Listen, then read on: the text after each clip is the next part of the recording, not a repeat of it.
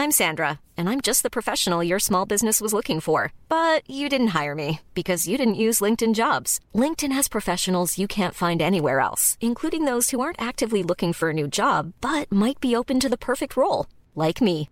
In a given month, over 70% of LinkedIn users don't visit other leading job sites. So if you're not looking on LinkedIn, you'll miss out on great candidates like Sandra. Start hiring professionals like a professional. Post your free job on linkedin.com/spoken today. Heraldo Podcast, un lugar para tus oídos. Noticias del Heraldo de México.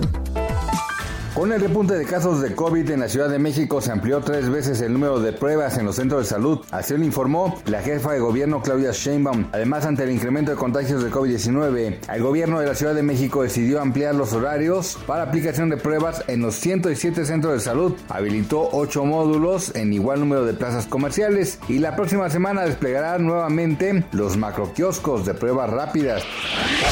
Las ventas por día de Reyes Magos van a crecer 95.4% en 2022 respecto a lo registrado en 2021. Así lo estimó la Confederación de Cámaras Nacional de Comercio, Servicios y Turismo. La agrupación informó que para esta edición los Reyes Magos van a hacer una derrama superior a los 17 mil millones de pesos, mientras que en la edición de hace un año fue de 8 mil 700 millones de pesos. Una crisis sanitaria se ha desatado en las playas de Los Ángeles, en California, donde se cerró el acceso a las al mar, pues hubo un derrame de casi 26 millones de litros de aguas residuales sin tratar en el canal Domínguez, luego de un fallo en el alcantarillado ocurrido el pasado 30 de diciembre de 2021. La manager de Alejandra Guzmán, la reina del rock, confirmó a través de un comunicado que la cantante dio positivo a COVID-19. No es la primera vez que la cantante se contagia.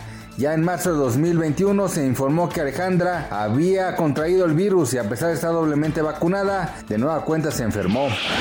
Gracias por escucharnos, les informó José Alberto García. Noticias del Heraldo de México.